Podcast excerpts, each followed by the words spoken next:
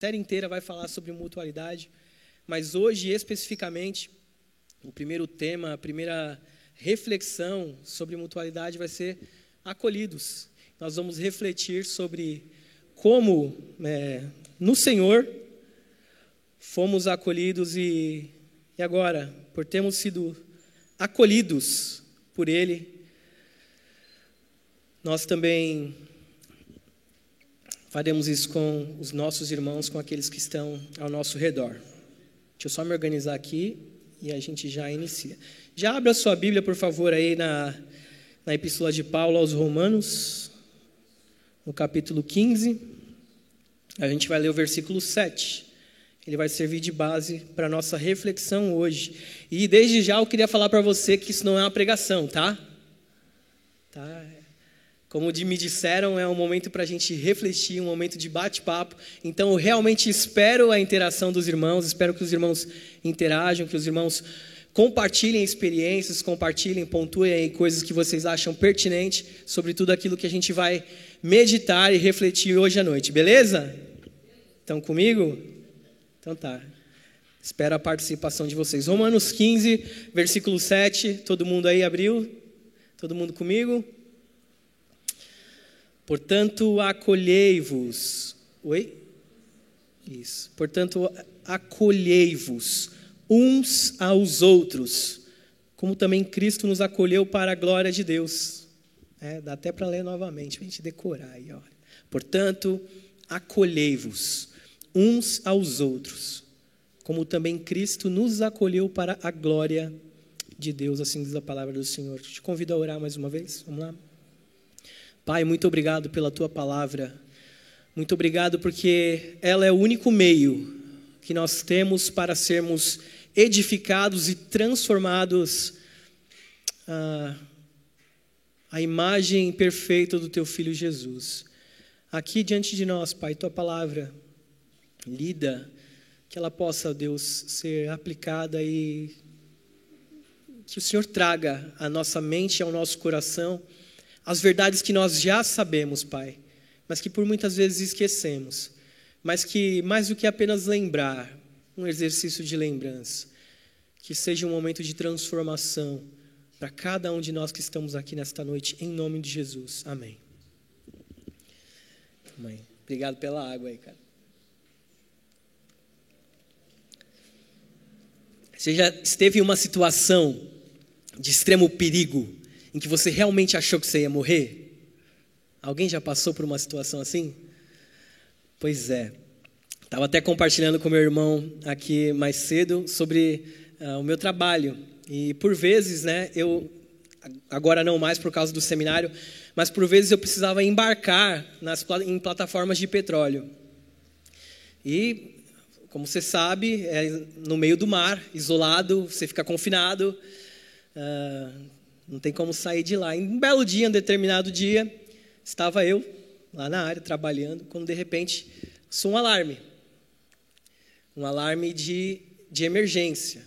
Super normal, porque na plataforma, em determinados dias, né, principalmente na quarta-feira, às quatro da tarde, tinha sempre um exercício, um treinamento para situações de emergência. Era super normal. O problema é que não era quarta-feira e nem era quatro da tarde. Era um domingo às seis horas. Isso era completamente estranho. Completamente anormal para aquela situação. E aí começa a bater, né? O coração começa a acelerar, começa a bater mais forte, mas naturalmente, você faz os procedimentos de emergência. Eu fui até o lugar, peguei o meu colete, me dirigi até o bote, um ponto de encontro em que cada equipe vai para o seu bote, para você entrar no bote e, se precisar, ser, ser lançado no mar e fugir dali daquela situação. E de repente o segurança estava por perto, eu juro que eu não queria estar ali naquela hora.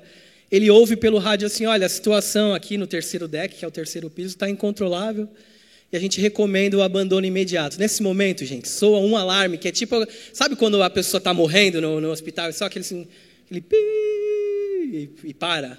Foi exatamente assim, deu um, um último apito e todo mundo falou, bora.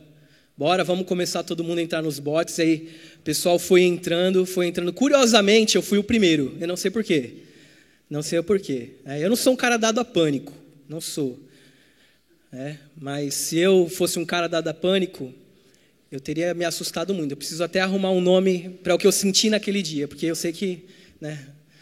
Mas assim, terrível, terrível, né? Eu realmente achei que alguma coisa muito ruim ia acontecer. E aí o pessoal foi entrando, conforme é, você vai entrando, tem que ir sempre para o último banco e aí esperar encher. Quando enche o bote, um capitão entra e senta bem no meio, assim, fica bem no meio e começa a dar orientações para as pessoas, né? Você olha para o lado assim, todo mundo com um olhar apreensivo, aqueles marmanjos de dois metros de altura, quase que chorando do seu lado, terrível. E, e ele, esse capitão que está ali no meio, ele começa a dar algumas orientações para as pessoas que estão lá. É quase como o pastor quando faz na igreja, está vendo quem está do seu lado? Olha lá, olha para o seu lado, olha para quem está do seu lado. Tá? Ele fala, olha para o seu lado. Ele literalmente falou isso. E você olha, você não está sozinho.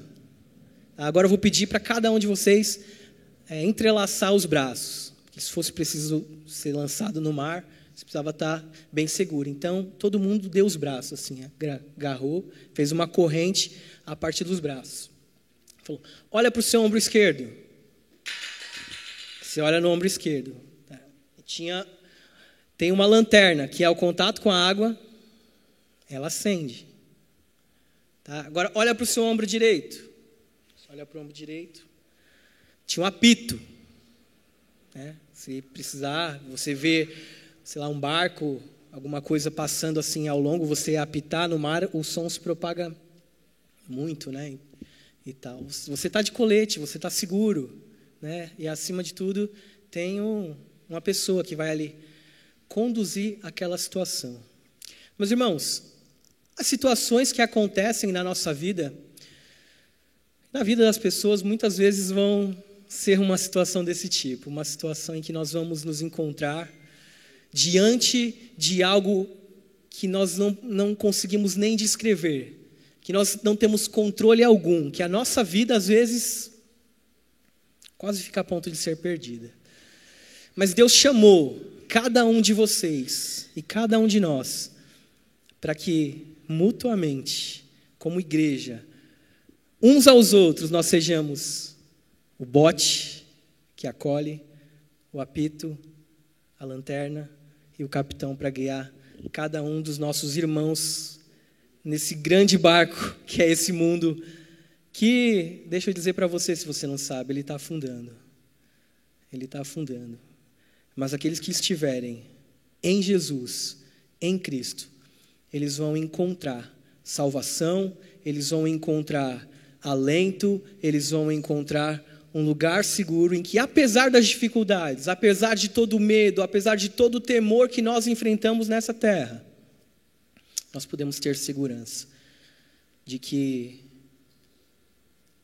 independente do que a gente passe, nós vamos ter um local seguro e uma esperança muito maior. E Deus chama cada um de nós para sermos essas pessoas, para sermos uns aos outros, uma ajuda mútua. O resumo da nossa mensagem hoje é: Jesus está preparando um povo de fracos para si mesmo, até eles se tornarem fortes.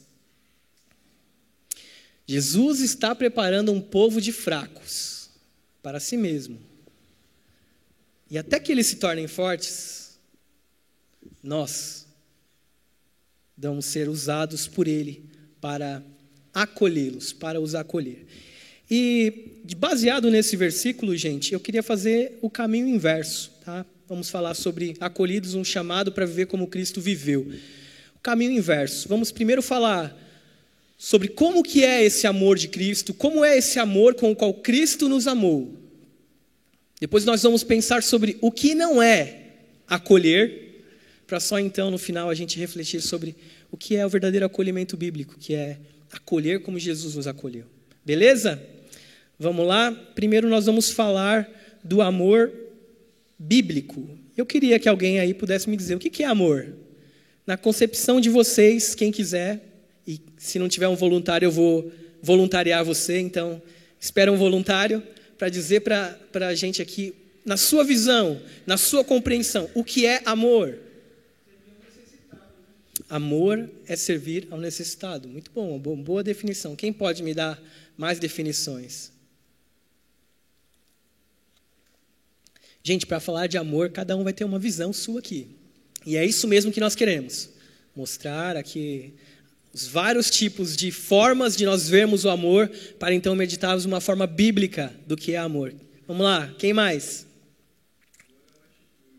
Amor é uma atitude. Qual atitude?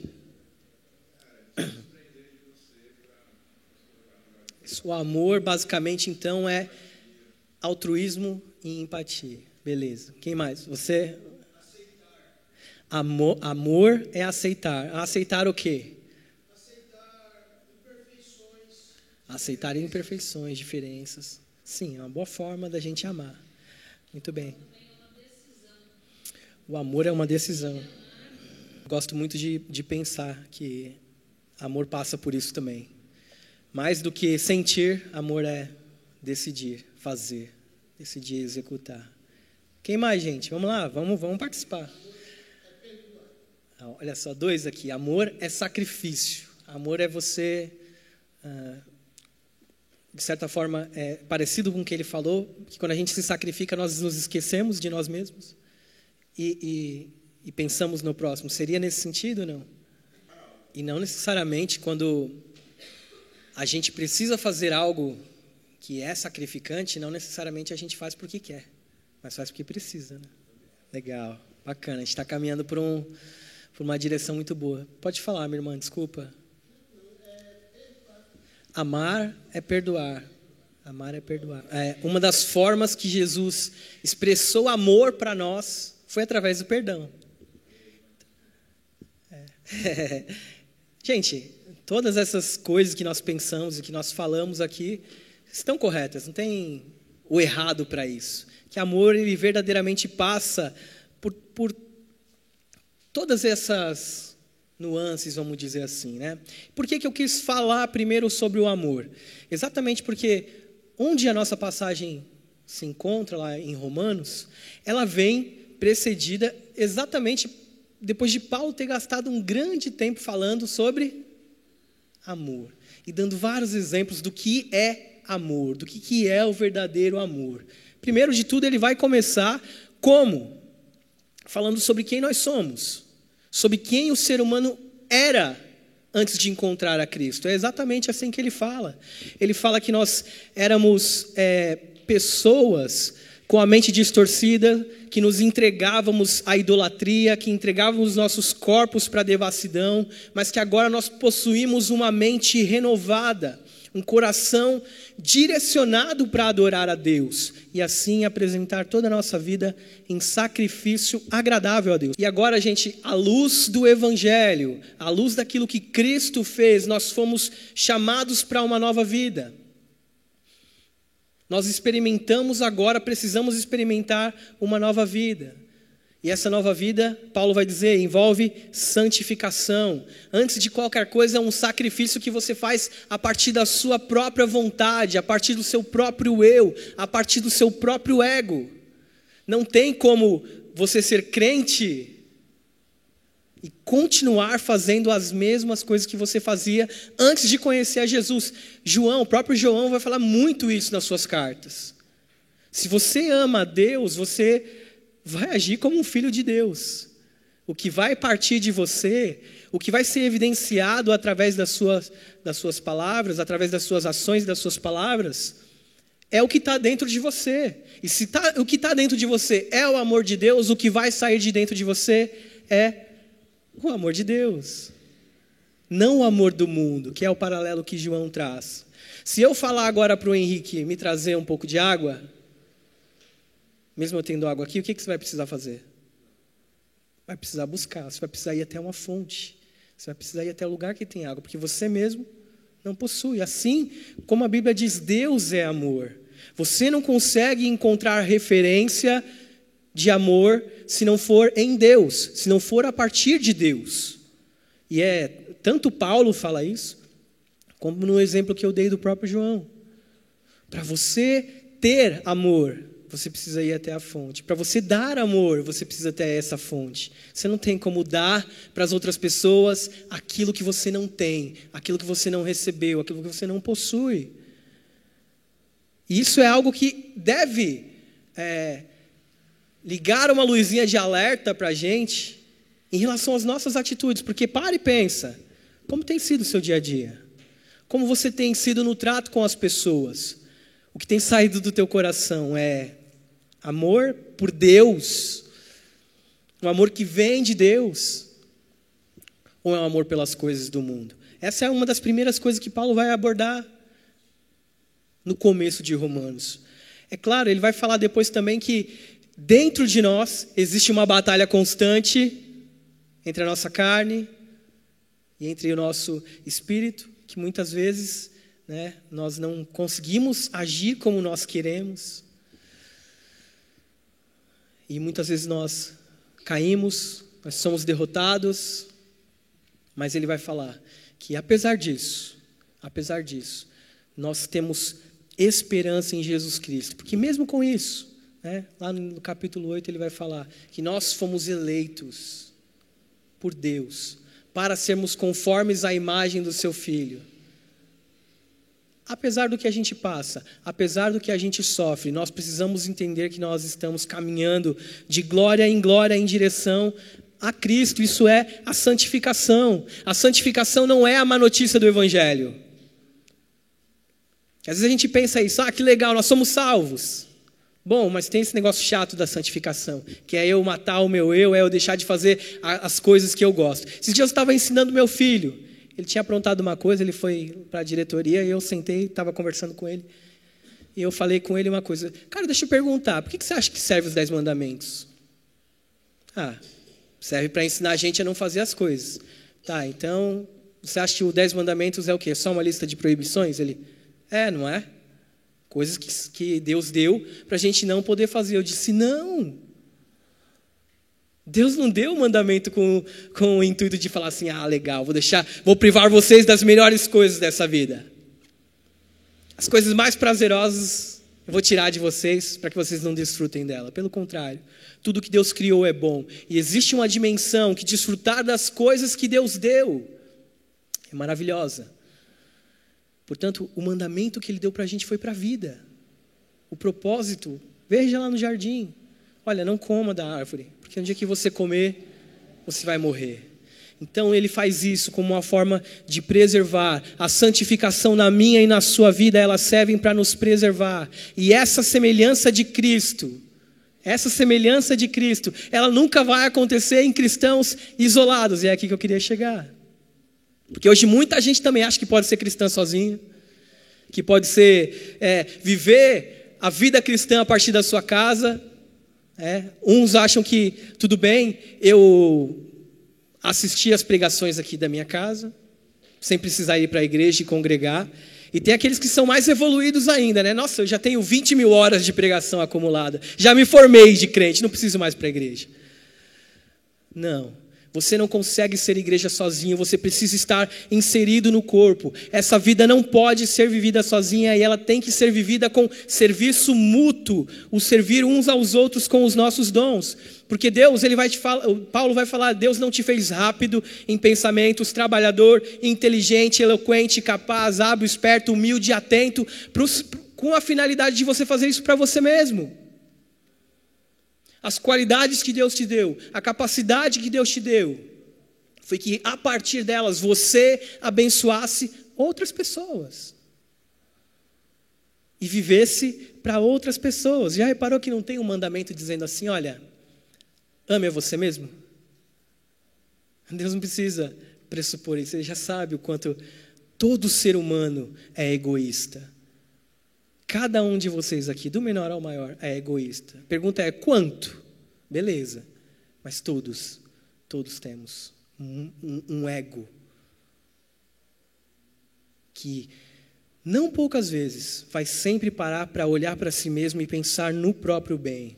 Todas as coisas que Deus nos deu foi para que a gente é, utilizasse no serviço. Legal? Acho que quando a gente pensa em amor, Primeira passagem que vem é, de, é de 1 Coríntios 13 mesmo. Mas se você depois para e pensa, para e abre lá em Romanos capítulo 12, você vai ler, ver a lista extensa de práticas de amor. De como é que nós podemos exercitar o amor na nossa vida. A semelhança do nosso Senhor Jesus Cristo. A imagem do nosso Senhor Jesus Cristo. E como nós estávamos dizendo aqui, amar, ele é sim uma decisão, amar é sim sacrifício, amar é sim eu deixar de fazer as coisas da forma que eu quero, para fazer aquilo que eu preciso, para fazer da forma como eu preciso. Paulo vai dizer lá em capítulo 12, é, para a gente não ser hipócrita na nossa forma de amar. E tem muita gente que pensa assim: ah, eu não amo Fulano, né? não gosto de Fulano, e se eu tiver que fazer qualquer coisa para ele, eu vou estar sendo hipócrita. A Bíblia fala para eu não ser hipócrita, então tenho que deixar de fazer isso. Mas é sério, gente, tem gente que fala isso. Ah, não, não vou fazer isso. Se eu fizer, eu vou estar sendo hipócrita. Nós nunca queremos agir dessa forma. Nunca queremos agir em prol dos outros. Significa que eu e você não podemos viver baseados em sentimentos. O amor, gente, esquece o que o mundo fala. Esse amor que o mundo aponta é uma paixonite, paixão. Amor verdadeiro envolve atitude. Amor bíblico envolve ação. Envolve eu fazer mesmo eu não querendo fazer. Envolve, antes de qualquer coisa, um compromisso que eu preciso assumir diante de Deus, e a gente vai ver isso no próprio exemplo do nosso Senhor. Quando é, lá em João 3,16 diz que Deus amou o mundo de tal maneira, Ele deu o seu filho. Foi uma ação. Ele precisou se encarnar, se tornar um de nós, se tornar pequeno, fraco, frágil dependente. Você já parou para pensar nisso? Deus, Criador do universo, foi um bebezinho de peito, que dependeu da sua mãe, dependeu do seu pai. Já pensou que humilhação? Quantos reis dessa terra, quantos governantes dessa terra se colocariam por amor em uma situação tão, digamos, inferior? O ser humano não tem essa capacidade. Por isso é que Deus nos chama para fazer, para ser e termos um amor baseado em ação, baseado naquilo que a Bíblia diz que é amor. É, não é esse amor que a gente vê pintado por aí em comerciais, em propagandas. Espalhe o mundo com um sorriso. Espalhe amor com o seu sorriso. É. Amor também não é um abraço coletivo no final do culto, não é? Não é um show beneficente produzido por uma famosa emissora de TV. Amor não é quando você entra numa loja e aquele atendente ou atendente vem todo feliz para para te receber. Porque na fim das contas ela quer vender. Amores insinceros não tem a ver com vontade de fazer, porque o amor do nosso Senhor foi um amor que simplesmente foi lá e fez o que precisou fazer.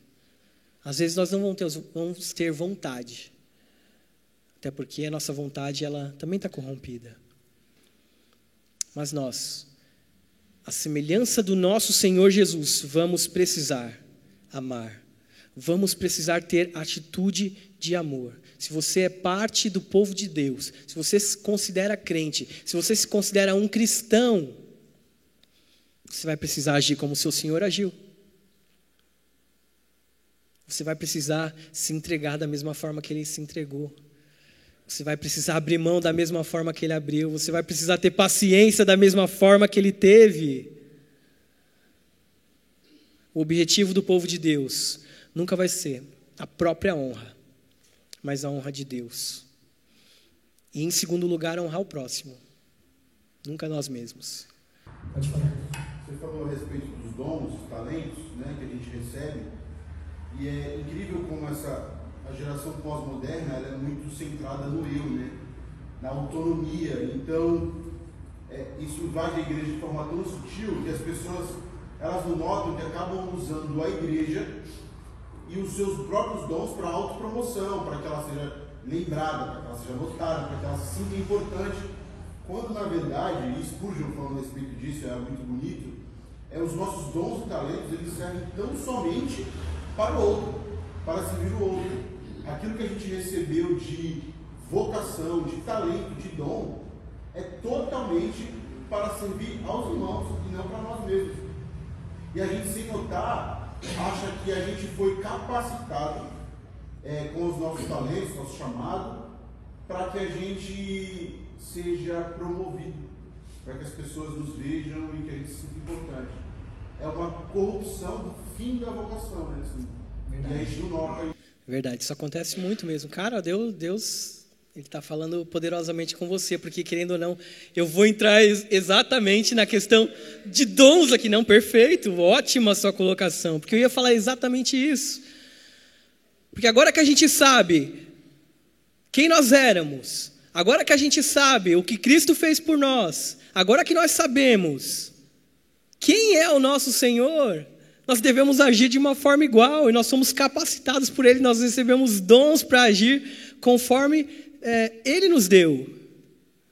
E aí, é só como exemplo, às vezes a gente tem, tem pessoas aqui na igreja, não tenho dúvida, toda igreja tem gente assim que parece que tem uma sensibilidade para perceber pessoas que estão tristes ou precisando de ajuda. Toda igreja tem, gente. Né? Tenho certeza que aqui tem gente. Deixa eu falar para vocês, isso não é um sentido do, do igual do Homem-Aranha que você tem, nossa, aquela pessoa está precisando de ajuda. Não é um sentido do Homem-Aranha. Isso é dom espiritual que Deus te deu para que você percebesse o teu irmão passando necessidade ou triste e que você o ajudasse e que você o encorajasse. Então Deus vai dar os dons, a capacidade para eu é, ensinar, a capacidade para eu pregar, a capacidade para eu acolher, que é um dos dons, é um tipo de dom também, que é eu ser, de certa forma, é, ter hospitalidade, eu ser uma pessoa acolhedora. Deus deu todas essas coisas para que eu, a semelhança do meu Senhor Jesus Cristo, pudesse abençoar os meus irmãos. Pudesse aqui, gente, uns para, para com os outros, como a gente leu no versículo, abençoar os nossos irmãos, abençoar o povo de Deus. Então, deixa eu falar uma coisa para você. Agora que você sabe que amor é ação e amor, principalmente, é você exercitar os dons que Deus te deu em favor da igreja, em favor do povo de Deus, não tenha moderação com os dons que Deus te deu. Não modere no amor. A gente tem que ser moderado com um monte de coisa nessa vida, né? Com chocolate, por exemplo. Essa desgraça que a gente come e não quer parar de comer. A gente tem que ser moderado com bacon e com batata frita. Essas coisas a gente precisa ter moderação. Mas com amor cristão, com amor bíblico, não, nem todo tipo de moderação é uma virtude, com certeza amor não é. Com certeza amor, manifestar amor para o teu irmão, a semelhança do nosso Senhor Jesus Cristo, da mesma forma como Cristo nos amou, é parte do meu e do seu chamado. Isso não é só uma coisa para o crente é, mais antigo ou para o pastor da igreja. Isso é um chamado para todos aqueles que são crentes. Não seja tímido com o amor. O amor também ele deve ser voluntário e intencional. Tá? Eu preciso amar de uma forma voluntária e intencional. Muitas vezes, é, muitas vezes a gente como eu disse, não tem vontade de exercitar o amor. Mas as próprias situações na igreja, no convívio familiar, vão acabar dando oportunidades para você, para que você, a partir daquilo que Deus te deu, a partir dos dons com que Deus te abençoou, você perceba a, a, o problema das pessoas e ajude elas. E não tenho dúvida de que Alguns de vocês aqui talvez hoje é, estejam passando por algum tipo de emergência. Que a sua luzinha de emergência esteja piscando aí. E, da mesma forma como estava lá na plataforma. E com certeza vão ter irmãos que vão perceber a, a tua dificuldade, o teu problema, a tua angústia e vão estar prontos para te ajudar. Pode falar, meu irmão nesse ponto, Existem muitas pessoas que são resistentes a isso. Uhum. E elas não querem se abrir. Elas não querem permitir né, que essa ajuda chegue. E eu não sou poucas. Então, essa pessoa, ela, eu já ouvi isso, de assim, caramba, eu vou chegar em casa e vai ter um monte de gente lá me esperando, querendo saber da minha vida. Como se fosse assim, o Big Brother crente. Né? Isso não é verdade, não é fuxicar, né? é cuidar. E às vezes a pessoa cria mil possibilidades ruins para não ter essa ajuda. E ter essa sensibilidade de entender essa pessoa e ajudá-la a se abrir, e não tentar abrir, né? É, é difícil. É, é difícil porque há uma resistência? Eu não, não dei o exemplo inicial à toa, é, até porque tem um apito do lado direito. Tá? Você pode chamar os seus irmãos. Lembra desse exemplo. Tem a luzinha, tem o apito. Que sempre vai ter. Cristo, um capitão, conduzindo, mostrando para a gente onde a gente precisa caminhar. Então, deixa eu falar para você: se você tem algum problema, se você tem uma dificuldade, Deus colocou nesta igreja pastores, presbíteros, líderes com dons, dispostos a te amar, dispostos a te abraçar, dispostos a cuidar da sua vida e a te pastorear. Então, deixa eu falar uma coisa para você: aprenda a soprar o apito e chamar ajuda. Deixa teu orgulho de lado. Para com esse negócio que a gente vê no mundo, que é tipo, é, ninguém cuida da minha vida. Deixa eu falar uma coisa para você: a vida cristã é exatamente sobre isso. É exatamente sobre eu cuidar de você. Essa ideia de que cada um cuida da sua vida é mundana. No nosso mundo, no mundo cristão, no meio cristão, eu cuido de você e você cuida de mim. Tá? Não esqueça do. Pode falar, minha irmã.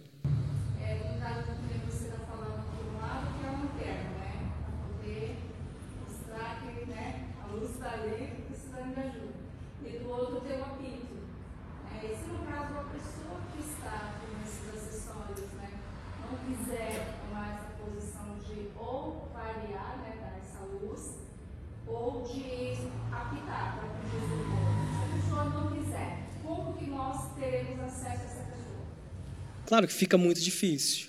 Eu creio que o caminho é, mais, mais sábio seria eu, tendo conhecimento da dificuldade do meu irmão, inclusive da dificuldade espiritual em relação ao, ao orgulho dele, não só o problema físico, material, seja lá qual for, orar a Deus, pedir para que Deus haja na vida da pessoa. Muitas vezes a gente realmente não tem o que fazer. Nós só podemos ir até até onde a, outra pessoa deixa também. Né? Não tem como você ir lá e invadir a vida da pessoa e para com isso, é assim que você vai fazer e acabou. Não tem. É verdade. Tem um limite até onde a gente pode ir. Mas quando nós temos essa abertura, é, é, são as duas coisas, tá? Tanto eu estar atento para buscar essas oportunidades, quanto aqueles que, passando pela dificuldade, é, aprendam a chamar. Tá? Pode falar. Só em cima dessa pergunta que ela fez, porque é importante a gente destacar o seguinte: é muito mais do que um mérito o fato de cuidar. Ou melhor, a necessidade de cuidar é algo a partir do Evangelho. Com certeza. Tá? Nós pregamos o Evangelho de Jesus e entendemos que nós somos acolhidos por Deus, por intermédio de Jesus, e agora nós acolhemos. E nós pregamos esse Evangelho, que é algo espiritual a fim de que as pessoas tenham as mentes transformadas por Deus e que elas entendam que não dá para caminhar com Deus sem caminhar com o irmão. Não tem como viver a vida cristã sem estar inserido na igreja e viver a vida é, é, com os irmãos. Então, acho que é mais importante, é, não é um mero assim, eu vou atrás do meu irmão e vai atrás de mim. É que nós, nós temos que entender que o ponto de partida, a fonte dessa unidade é o Evangelho, é a cruz. Exatamente. Entendeu? O próprio exemplo de Jesus. É a razão de ser de tudo, é a cruz, é, é, é a premissa. Até porque é exatamente isso que o Evangelho fala. Deus, Ele nos amou quando nós éramos ainda inimigos. esperou uma atitude nossa para agir. É exatamente isso. Tá? Pois é. Então, nós precisamos. É, esses foram só exemplos, gente. Se eu, se eu fosse parar para dar cada um dos exemplos que eu separei, a gente não ia sair do ponto de amar como Jesus amou. Deu para entender que nós precisamos amar como Jesus amou? E que Ele deu capacidade para nós fazermos isso. Não apenas com afeto, porque é legal, não é? é isso é, é, é, fato. Nós temos afinidades com pessoas que nós não vamos ter com outras. E eu tenho que é, ajudar tanto com quem eu tenho afinidade, com aquele que eu não tenho afinidade. Fato, isso é beleza. Não, não tem esse negócio de, ah.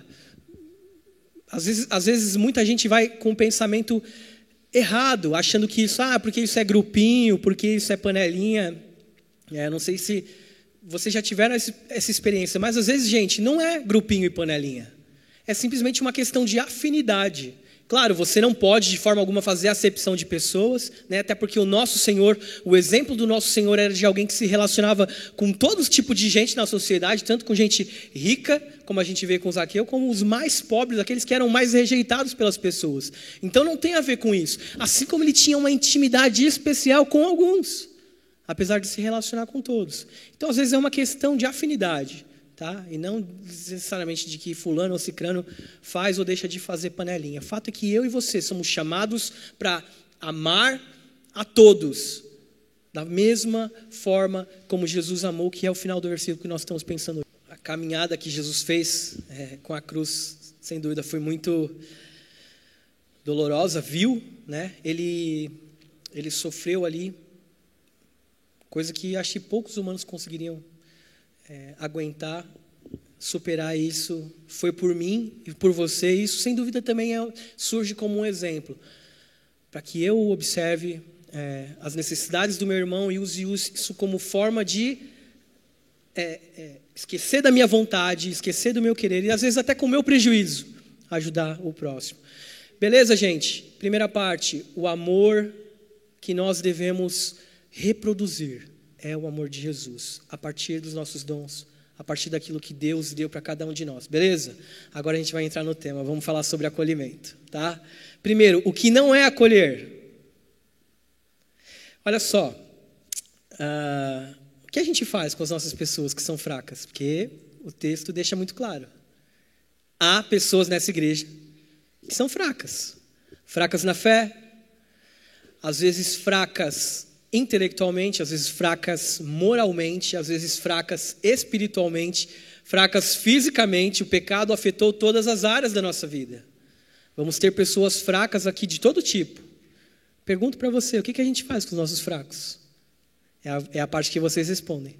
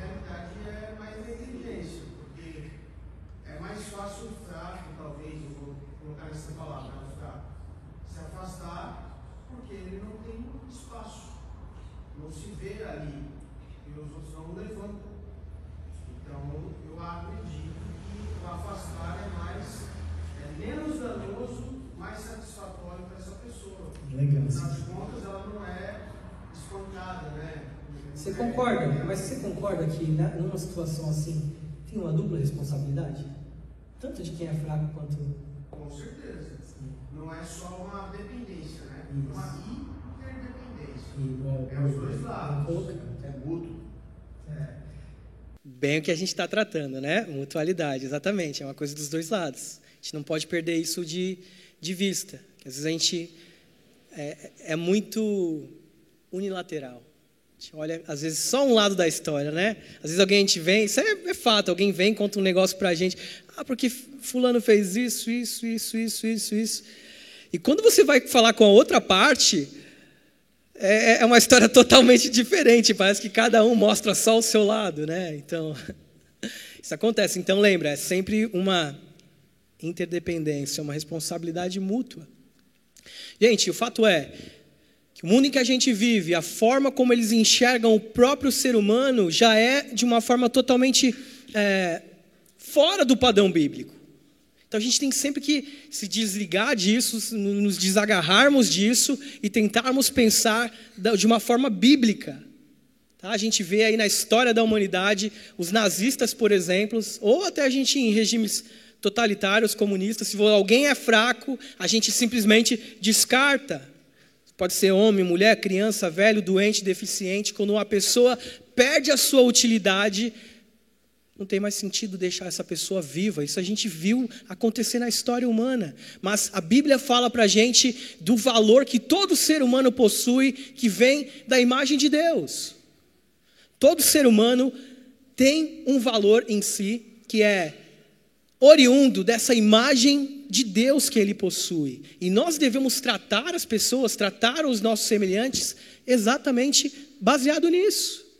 Que eles são imagem do próprio Deus. Eles são é, iguais a mim e a você. O Evangelho fala isso em, em. Jesus explica isso demais na sua caminhada com os discípulos. Paulo, nas suas cartas, Pedro fala sobre isso. Não podemos tratar as pessoas é, com uma diferença no sentido de eu achar que eu sou superior a elas, de que eu sou mais do que alguém, e a gente jamais deve fazer isso. E quando a gente perde essa visão, esse parâmetro bíblico, a gente deixa de tratar as pessoas fracas como elas deveriam ser tratadas. Pode falar, minha irmã.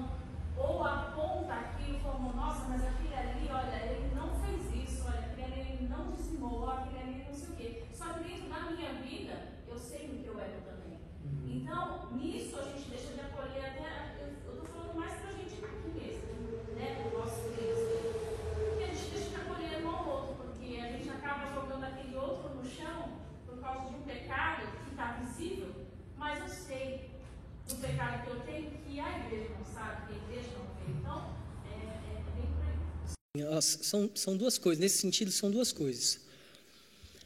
A primeira é que, de fato, nós temos, como crentes, um chamado, um chamado específico para exortarmos o nosso irmão caso nós vejamos ele em, em um pecado.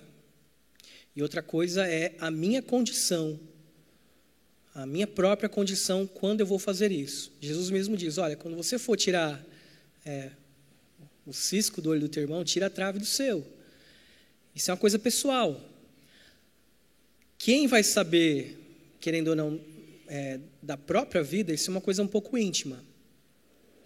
Mas é, eu aconselharia todos os crentes a, em amor, se vir um irmão em pecado, a, exortar em amor, é, encorajar, dizer para ele assim: olha o padrão bíblico é, a despeito, porque assim, pensa, a, a, quando nós vamos exortar uma pessoa que está em pecado, a autoridade não está na pessoa, está na mensagem que ela traz.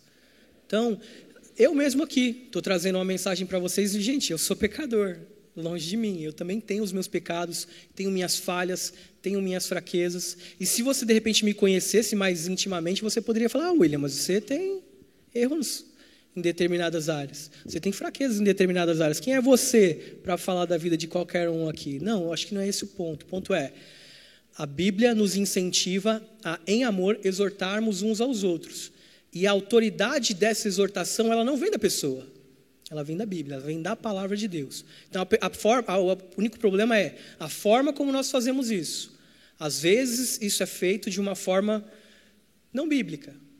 Às vezes, isso, às vezes, Sim, então, às vezes é só uma pessoa com um ego muito grande, com um orgulho muito grande, que quer tirar o foco do pecado dela para lançar luz sobre o pecado do outro.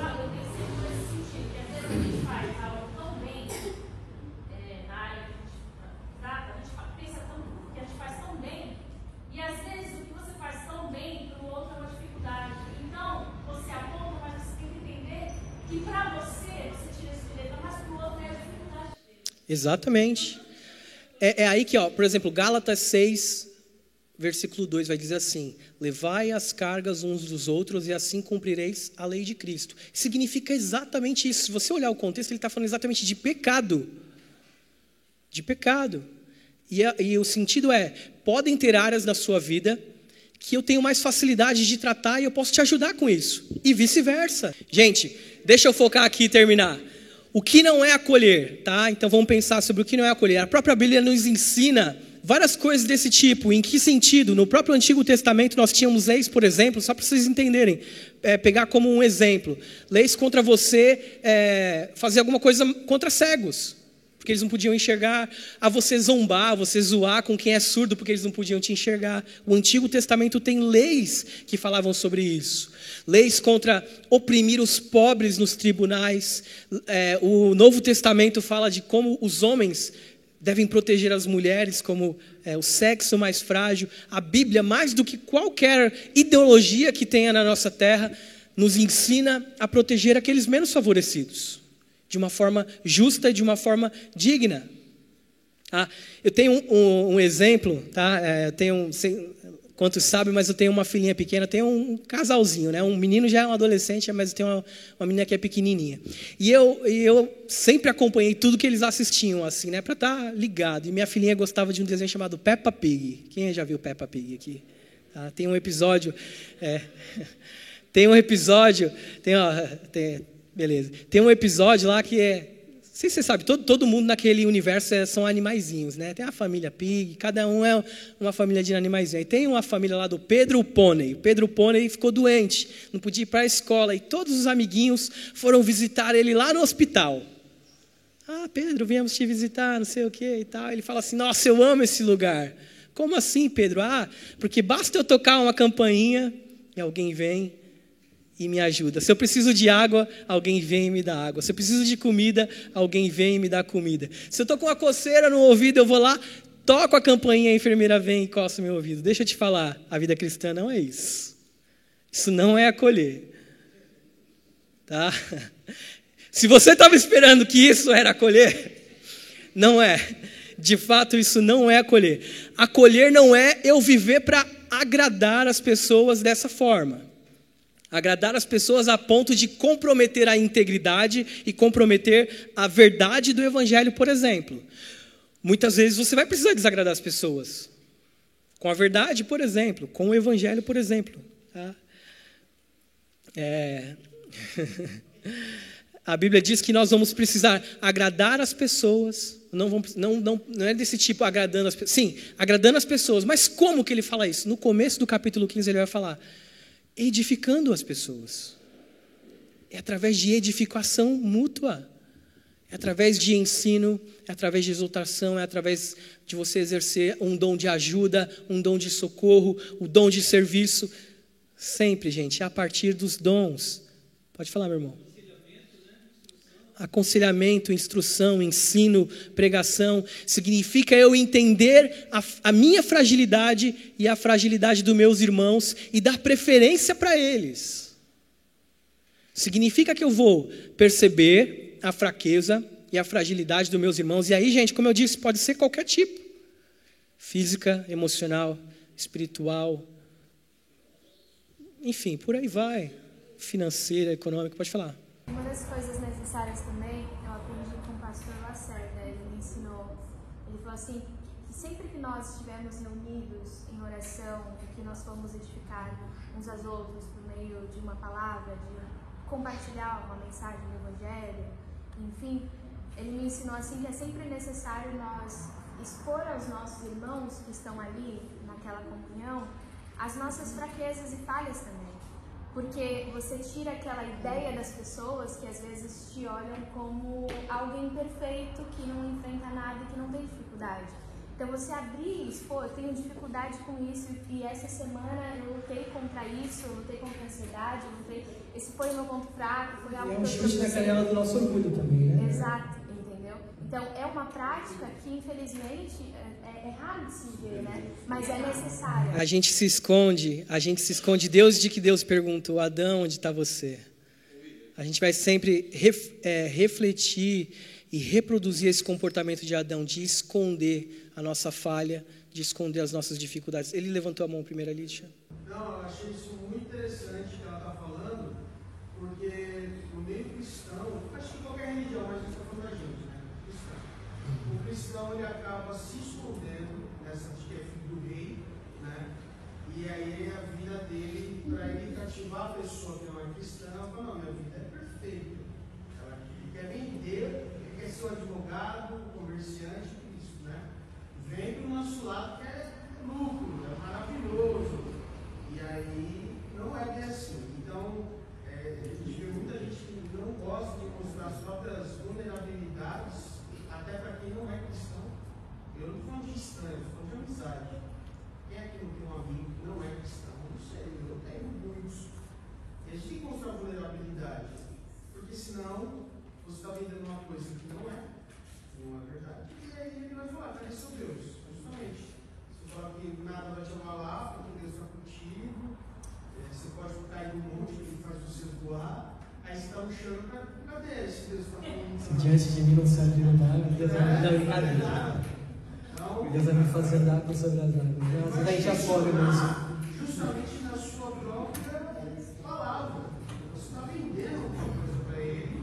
E agora que você está luxando, cadê? Olha isso que eu estava falando antes. Eu sempre já me questionava assim. E eu aprendi com isso. Às vezes a gente tem que realmente abrir a nossa vida, é, testemunho através da nossa própria fraqueza. A pessoa vai olhar a gente como ser humano. E ele vai se relacionar muito mais do que o perfeito super crente. E a forma como a gente trata as pessoas com a fraqueza também. É, porque às vezes. Pode falar, pode falar. Sobre isso que a Natália falou, o Iago Martins tem um vídeo que ele fala, inclusive, que quando a gente se abre, mostra a fraqueza e vulnerabilidade, a gente ainda está mostrando para outra pessoa assim, ó, você não está sozinho. Né? Não é só você que está sofrendo, não é só você, não é só você que está lutando contra o pecado, todos nós estamos lutando todos nós oscilamos, todos nós temos dias de fraqueza, desânimo, abatimento, todos nós somos. A gente não consegue manter uma regularidade, então, quando a gente se abre, no mínimo, a gente consola quem está nos ouvindo de que ele também ele não está sozinho, entendeu? E ajuda o nosso irmão na, nas fraquezas dele. Isso é, é cara, é um, sempre a gente vai acabar batendo na, na mesma tecla. O exemplo de Cristo, que ele, sendo forte, ele suportou nossas fraquezas. Ele fez por nós aquilo que nós nunca iríamos conseguir suportar.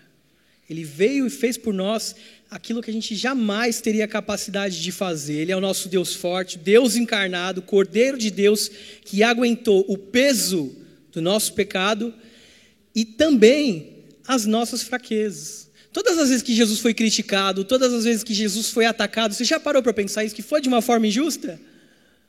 Que foi no meu e no seu lugar que ele suportou todas essas coisas? Agora deixa eu falar, se você é servo de Cristo, por que você não pode fazer isso pelos seus irmãos? Por que você não pode agir de igual modo pelos seus irmãos? Por que você é superior para não ter paciência com os mais fracos? É sobre isso. Acolher é sobre isso. Acolher da mesma forma que Jesus acolheu, é eu, sendo forte, sendo mais capaz, ter paciência, ter amor, ter empatia, compaixão com aqueles que são mais fracos do que eu.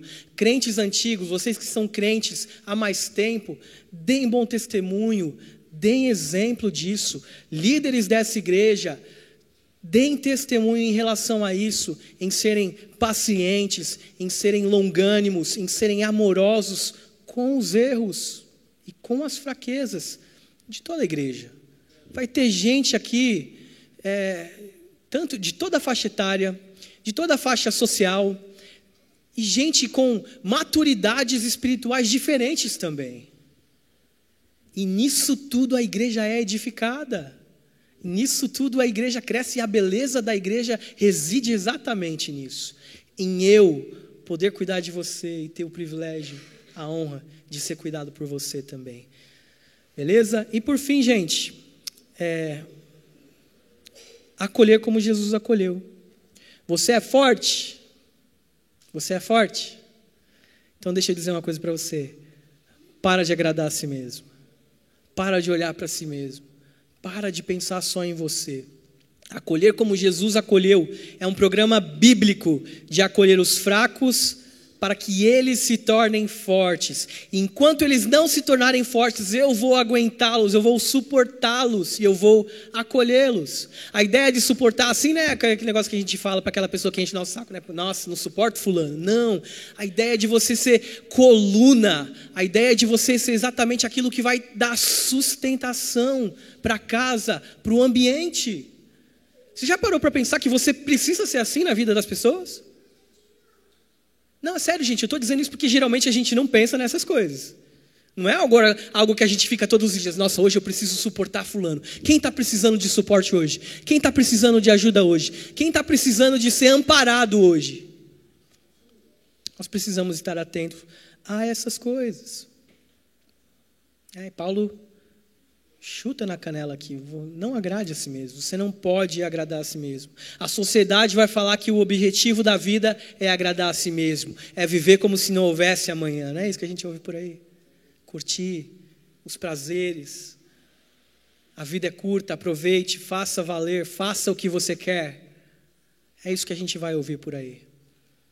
Mas não é isso que a palavra de Deus nos ensina. A palavra de Deus nos ensina a matar o meu eu a palavra de Deus diz é, para que eu diminua e que Cristo cresça. A palavra de Deus diz que o Evangelho não é sobre mim. O Evangelho é sobre eu diminuir. A Bíblia diz, e Cristo crescer. A Bíblia diz que o Evangelho não é sobre eu lançar evidência sobre a minha própria pessoa, como o Henrique disse, as pessoas que usam seus dons para evidenciar o quanto eles são bons mas é para que Cristo seja evidenciado. Não para que eu afirme, ah, eu sou assim, eu nasci assim, eu cresci assim. Mas para que Cristo a cada dia seja formado no meu e no seu coração. A palavra acolher significa receber, aceitar, sermos res, receptivos com os outros. Sermos tratar, estar lado a lado uns com os outros. Não é um na frente e o outro atrás é lado a lado. É como o braço segurado naquele bote, prestes a, a afundar. De forma alguma. Até porque, minha irmã, deixa eu falar uma coisa sincera para vocês.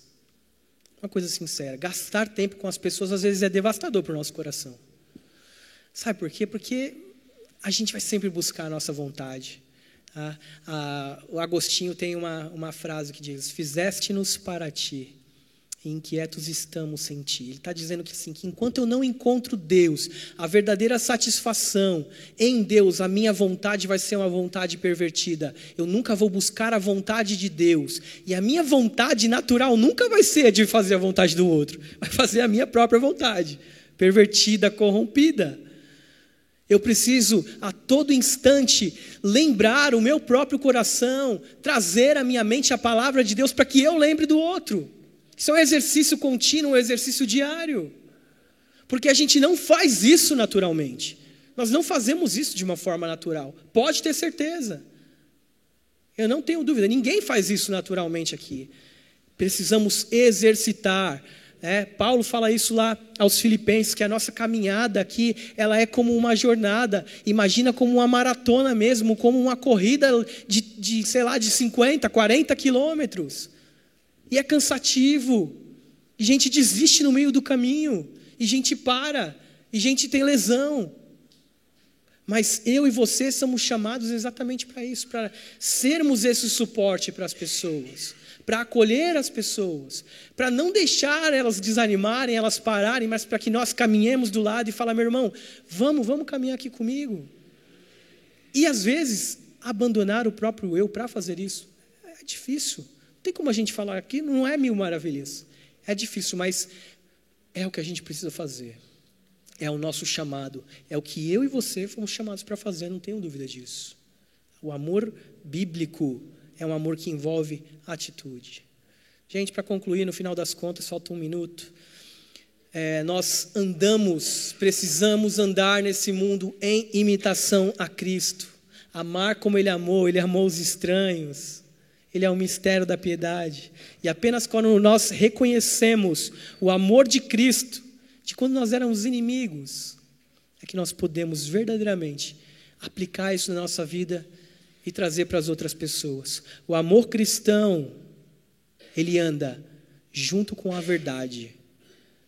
Mas a verdade, o amor caminhando juntos, exercitados no meu dia a dia, vai resultar, sabe em quê? Em acolhimento. Porque eu não vou pensar no, em mim, eu vou pensar no próximo.